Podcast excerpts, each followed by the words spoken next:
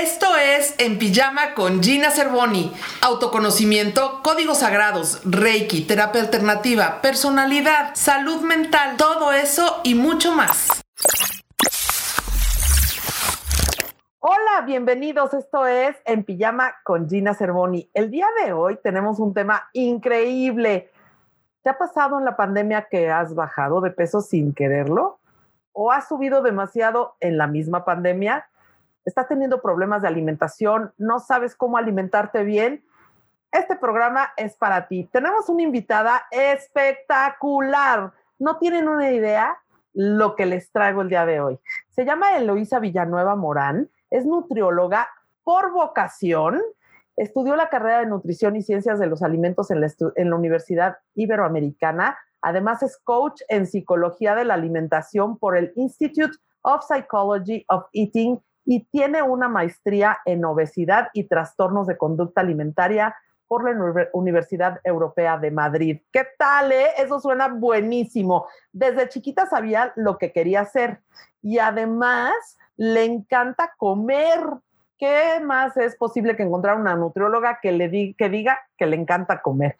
Y yo siempre creí, o ella siempre creyó, que había una manera en donde podías incluir todos los alimentos favoritos y seguir estando sano. O sea que los tips que nos viene a dar ellas son increíbles. Bienvenida, Elo, ¿cómo estás? Hola, mi Gina, a todos, el, a todo el público de En Pijama con Gina también. Muchísimo gusto y pues todo por aquí muy bien, en pandemia como todos. Y en pijama con Gina ahora. Sí, vamos a aprender a comer en pijama con Gina. ¿Qué tal? ¿Cuántas veces nos podemos abandonar un poquito por estar en pijama, verdad? No, pues ya, y, y ahora la nueva realidad es estar en pijama de la cintura para abajo, casi. Sí, claro que sí. Entonces, bueno, pues vamos a aprender a cuidarnos aún en pijama. ¿Cómo estás, Elo? Platícame un poquito de ti, un poquito más. ¿Cómo te haces nutrióloga? ¿Cómo naces diciendo yo quiero ser nutrióloga? Pues mira, tengo la buena fortuna de que en mi casa siempre se comió bien. Y por bien te voy a decir que a nosotras nos enseñaron a disfrutar tanto una sopa de verduras como comernos postre. En mi casa nunca hubo prohibidos. A mí me mandaban de lunch un gansito y unas zanahorias. La verdad es que siempre desde chiquita tuve muy buena relación con la comida. Nunca tuve un problema de peso como tal. ¿Y qué pasa? Que mi papá era una espiga, pero fumaba tres cajetillas al día, él deja de fumar. Y nosotras íbamos, yo creo que iba yo más o menos en tercero, cuarto de primaria, 10 años más o menos, y de poder comer todo, en mi casa pudiéramos encontrar lo que fuera, de repente mi papá empieza en el mundo de las dietas después de haberse comido 30 kilos por no fumar esas cajetillas de cigarro. ¡Wow! Mi papá cae en la típica nutrióloga de pechuga y lechuga. Si me preguntas yo al día de hoy, no puedo comer pechuga porque terminé de la pechuga hasta el gorro. ¿Qué quieres que te diga? Y pues yo decía, no, pues mamá, tenemos antojo de comernos un chocolate. No, pues no porque tu papá se los come. No, mamá, pero es que hace mucho que ya no haces esto, que es bien. No, es que tu papá no puede por la dieta. O sea, y pues de ahí a partir, o sea, nace conmigo esta inquietud. Ok, las ponen a dieta por el papá. ¡Bum! Qué difícil es eso, ¿no? No es que nos pusieran a nosotras, sino que en mi casa retiraron todo lo que había para que mi papá se pudiera cuidar. Ok. Y esa parte, pues a nosotros, a mí me hace mucho ruido de decir, pero pues, ¿por qué se tiene que quitar todo lo que le gusta? Y además, como dato cultural, de repente mi papá le pide a mi mamá un día, porque mi papá no cargaba un peso en efectivo, le dice, oye, necesito que me des 500 pesos. Y mi mamá, pero ¿para qué tú pides 500 pesos? No necesito que me los des. Y mi mamá, no, no te los voy a dar. Y al final resulta que se termina confesando que le debía a la señora de los chicharrones de la oficina nada menos que 500 pesos, porque claro, en mi casa estábamos a pechuga y lechuga y él se iba a comer los chicharrones en la oficina. Así que ahí entra como mi pasión de decir, no, esto, esto no puede ser así. Siempre me encantó la química, siempre me encantó la biología. Yo hubiera podido ser médica si no es porque soy demasiado cálida y apapacho. Lloraría con todos mis pacientes, como igual lo hago en consulta de nutrición.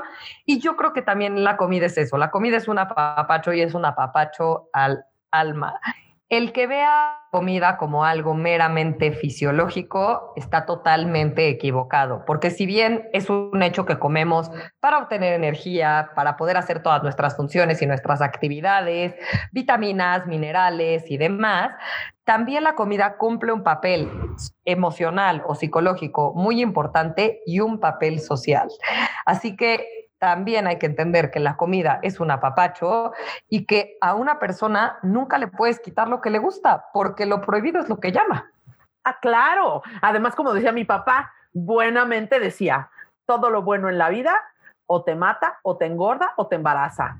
Se los dejo de tarea. Esta etiqueta de engorda tenemos que eliminarla de nuestra vida porque no hay un alimento por sí solo que que error. Y empezar a ver, empezar a poner estas etiquetas a los alimentos es el principio de una mala relación con la comida. No hay alimentos que sean buenos o que sean malos. La comida es comida, punto, ¿ok? Y todo, todo entra en una dieta saludable sabiéndolo comer. Ok, entonces lo que hay que aprender es a combinar alimentos. Porque si es un hecho que la segunda pandemia que tenemos en esta pandemia, ¿no?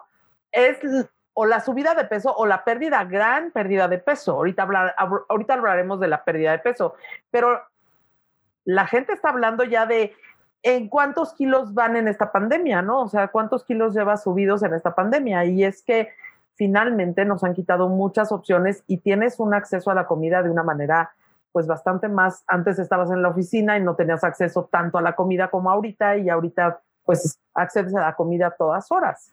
¿Qué ha pasado en la pandemia con los hábitos de las personas?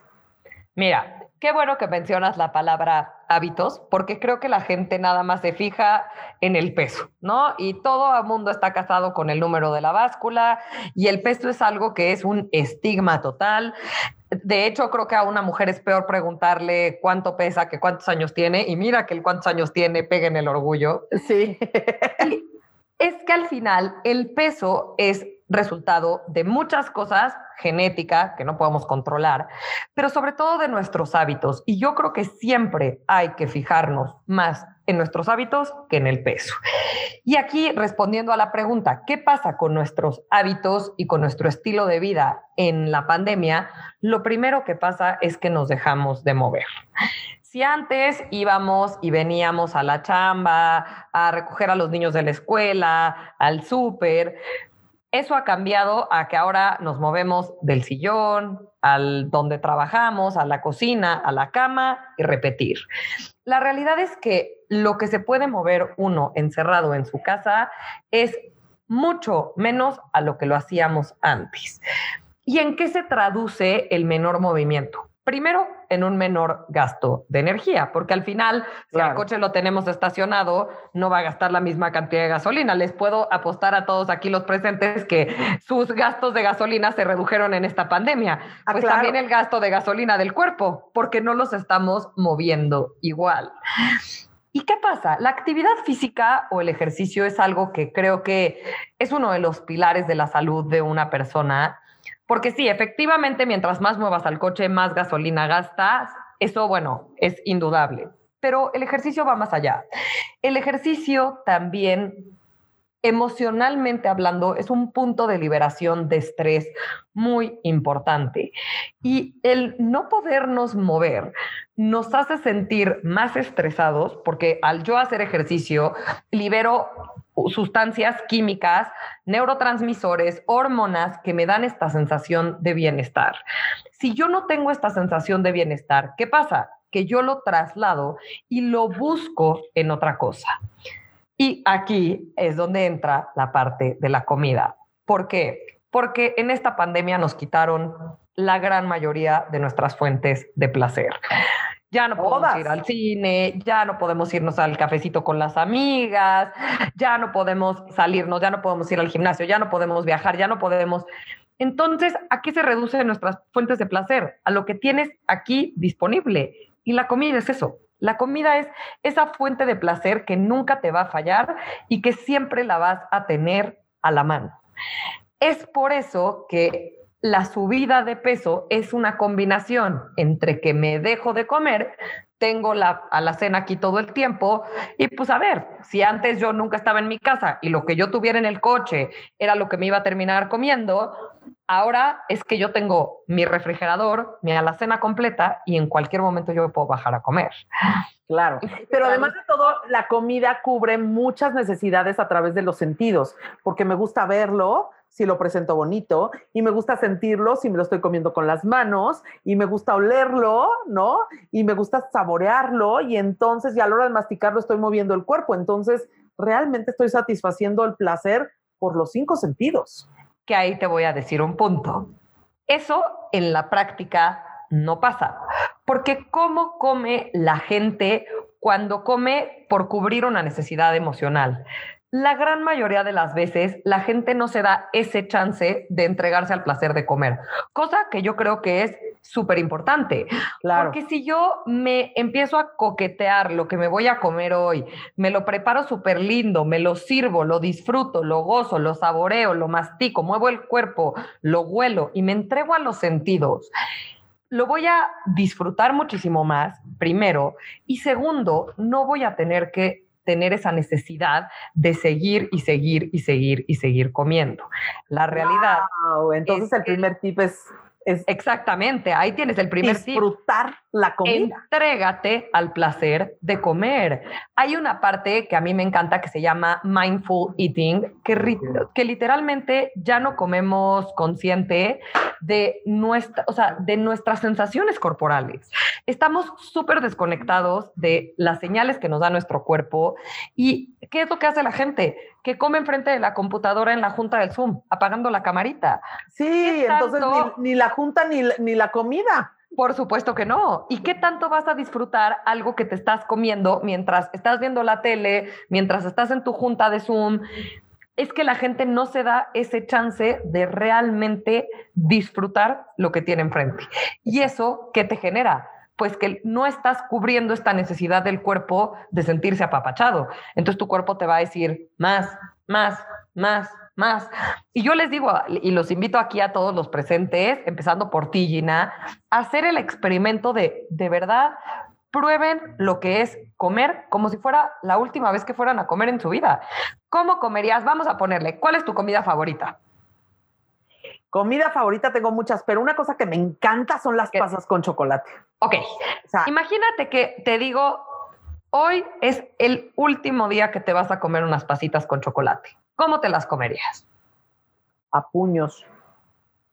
A puños, así, a puños así como de que no se vayan a acabar, claro. Ahí el punto es que se te van a acabar más rápido. Si tú te comes una por una la chupas, te deshaces el chocolate, muerdes la pasita, lo disfrutas, lo saboreas, realmente tu cuerpo va a sentir ese apapacho que es lo que te está pidiendo.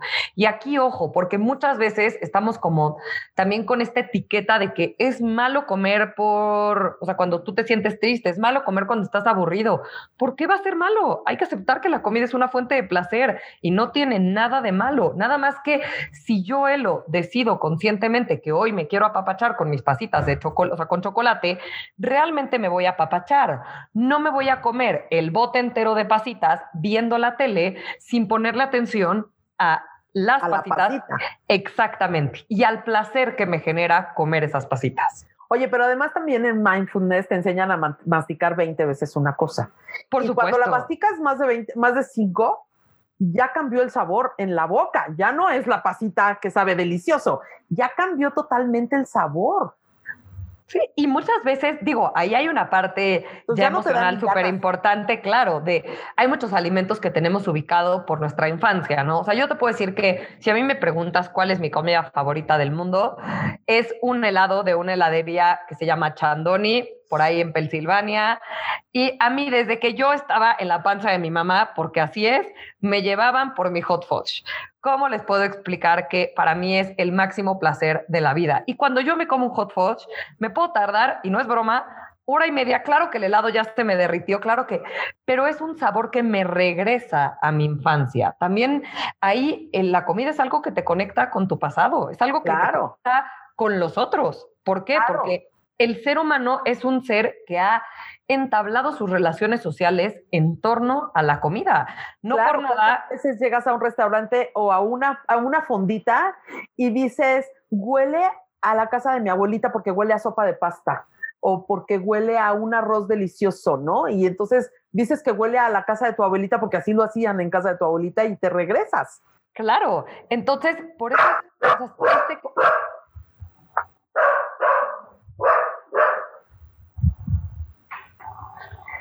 ¿Cuántas veces llegas a un restaurante o a una, a una este, fondita, ¿no? De, comida casera y definitivamente dices, huele a casa de mi abuelita porque huele a sopa de pasta. O, huele a un arroz delicioso y dices, ay, huele a la casa de mi mamá, ¿no? Si ya, ya no vives con ella.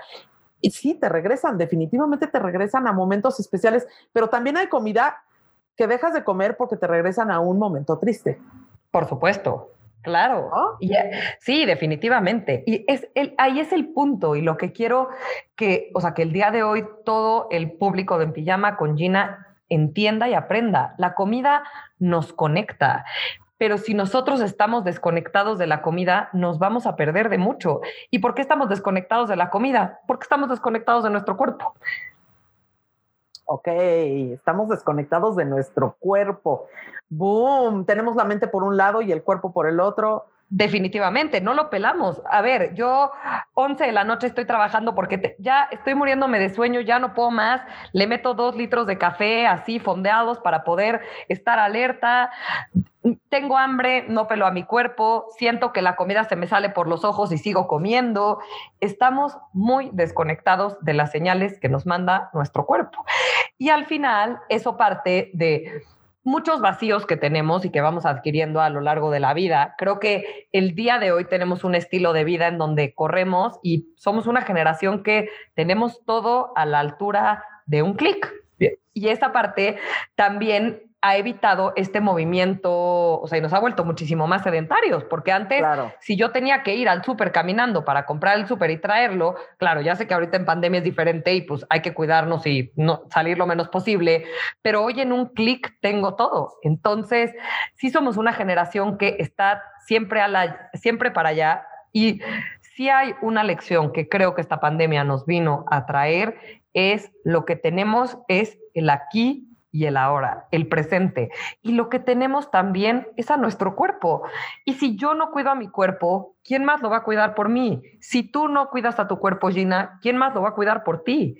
Claro. Oye, bueno, hablando de que subimos de peso, sedentarismo, generalmente nos llevan al sedentarismo, pero ¿por qué hay gente que aún en pandemia ha bajado de peso? Pues mira, ahí yo creo que han entrado diferentes factores. Lo primero es la falta de eventos sociales. Como hablábamos, la comida tiene un papel emocional, creo que lo acabamos de platicar un poco, pero la comida también cumple un, un papel social súper importante. ¿Y qué es lo que pasa? Que antes, pues yo Elo resultaba que tenía la comida el domingo con mi abuela, pero la comida el martes con mi suegra, pero no sé qué día iba con mis papás, pero la reunión con mis amigas, pero la fiesta, pero la boda, pero la, la, la, la, la. Así que claramente esa falta de eventos sociales, que normalmente un evento social son unas buenas comilonas y volvemos a la parte de que nos conectamos por la comida. Si yo voy a visitar a mi abuela, mi abuela le tiene a cada uno de sus nietos la comida ¿Qué más le gusta. A mí me vuelven loca los manguitos enchilados y me tiene mi bote de manguitos enchilados. A mi hermana le encantan las pasitas con chocolate y le tiene sus pasitas con chocolate. Entonces, si yo iba cada domingo a casa de mi abuela, que si por los manguitos, que si por las pasitas, pues ahora, desafortunadamente, eso ya no está. Y la falta de eventos sociales sí es algo que, o sea, que puede beneficiar en el sentido en el que pues estoy en mi casa y lo que hay es lo que ves. Ahora, la gente antes comía en la calle y de repente salía con las prisas de no desayunaba en su casa. Entonces, ¿qué es lo que tienes abajo? Tienes abajo el Oxxo, entonces, pues, ¿qué te comprabas? Te comprabas lo primero que veías o te ibas al puesto de tacos de canasta enfrente o igual te daban las dos de la tarde y no habías comido nada, entonces te bajabas y al final la gente tendía a comer mucho más fuera de casa y en este momento de pandemia la gente come mucho más en casa. Ahora, ahí volviendo como a la parte de los tips, como el tip uno fue coman con conciencia, entréguense al placer de comer, disfruten la comida. El tip dos es procuren tener en su casa lo que se quieran comer. Porque hablando como de esta disponibilidad de alimentación, si yo en mi casa ahorita tengo un frutero que si yo sé que no me como, se me va a echar a perder, ahora que cuelgue contigo y tenga hambre, pues lo que me voy a terminar comiendo es una manzana. Ahora, si yo no tengo un frutero y tengo la galletita, la papita, el chocolate, ¿qué es lo que voy a comer? La galletita, la papita, el chocolate. Así que el comer en casa es algo que puede ser muy benéfico porque cuando comemos fuera, la comida tiende a tener muchísima más grasa y además las porciones no las podemos controlar. Si yo voy a la fondita y me sirven la carne que se baña en aceite y me sirven un tremendo bistec, la verdad es que hasta yo, soy nutrióloga, me lo voy a comer entero. Claro. En cambio, si yo aquí me lo preparo, puedo decidir cómo hacerlo. Y ha habido gente que ha mejorado muchísimo sus hábitos dentro de casa. Otro punto, que es la parte del ejercicio, si bien somos más sedentarios, y creo que eso es algo que en este momento es inevitable, y que hay que ser conscientes de que la vida va a tender a ser más así, porque estamos migrando hacia un espacio de digitalización en donde ya cada vez más vamos a seguir pidiendo cosas desde casa, muchos trabajos van a ser híbridos y no van a tener que ir todo el tiempo, y eso sí implica menos movimiento, pero a ver, hay el día de hoy un millón de opciones en línea para poder hacer ejercicio que no necesitas más que tu propio cuerpo, digo, yo ahora sí que en la pandemia adquirí mi gimnasio en línea, me metí a comprarme mis pesitas, mis ligas, mis polainas, todo lo necesario, porque la verdad es que hay muchísima oferta por medio de YouTube, programas gratuitos, programas de paga en donde la gente sí puede hacer ejercicio en casa. Y yo creo que mucha gente que antes igual le daba flojera o le tenía como cosita de no, no sirve igual, se ha dado cuenta que no, que el punto es moverte, el punto es hacer algo que te guste y no necesitas irte a pagar una fortuna en un gimnasio, ni necesitas irte a echar las tres horas de ida y tres horas de vuelta en el tráfico para poder moverte. Es algo que puedes hacer siempre. Claro. Y la cosa es esta, hay que decidir. Exactamente. Pero, ¿qué, qué tip le darías desde la parte de nutrición y la parte que tú, este, que tú eres coach eh, en nutrición y en psicología del alimento, ¿qué tip nos darías a las personas que nos está costando trabajo romper el sedentarismo? Porque nos sentimos, me da risa, ¿no? Yo veo, por ejemplo, yo estoy pasada de peso, tú lo sabes. Em, vamos a hacer ejercicio, vamos a hacer ejercicio. Y ponen un programa de comando en donde te hacen, o de Julieta Silva, ¿no? Esta mujer que cree que es súper increíble y te pone a hacer burpees y, te brincan y te saltan y te avientan al piso a mis 56 años y con mis 800 toneladas encima, por supuesto que no es un ejercicio que yo pueda hacer, entonces me siento tonta. Después de sentirme tonta, me siento poco ágil y son tantos sentimientos de frustración que dejas de hacer lo que trataste de hacer en algún momento. Entonces, claro. ¿cómo empezar a romper este sedentarismo? Empezar pensando qué te gusta hacer. O sea, y aquí, ojo, porque muchos parten desde, o sea, de hacer el ejercicio desde un lugar de odio al cuerpo. Ay, no, ya estoy gorda. No, ahora sí ya me tengo que matar saliéndome a correr, que me choca salirme a correr para bajar estas lonjas horribles. No, a ver, si tú empiezas a hacer el ejercicio así, el ejercicio está destinado al fracaso. Yo hago ejercicio porque yo amo a mi cuerpo y porque sé que el ejercicio, además de darle muchísimos beneficios, me hace sentir bien conmigo, me permite ver progreso. Búscate un ejercicio que te permita ver progreso, que realmente todo el ejercicio te permite ver, porque hasta incluso salir a caminar, si antes a la cuadra ya estabas jadeando, de repente ya te diste cuenta que caminaste cinco kilómetros y como si nada. Ve justo también es empezar a dejar de ver solamente el progreso del número de la báscula, que ahí es uno de los principales errores para ver el progreso en otras cosas. El ejercicio sí te da esto y no te rindas si a la primera no te sale, porque a nadie le salió a la primera.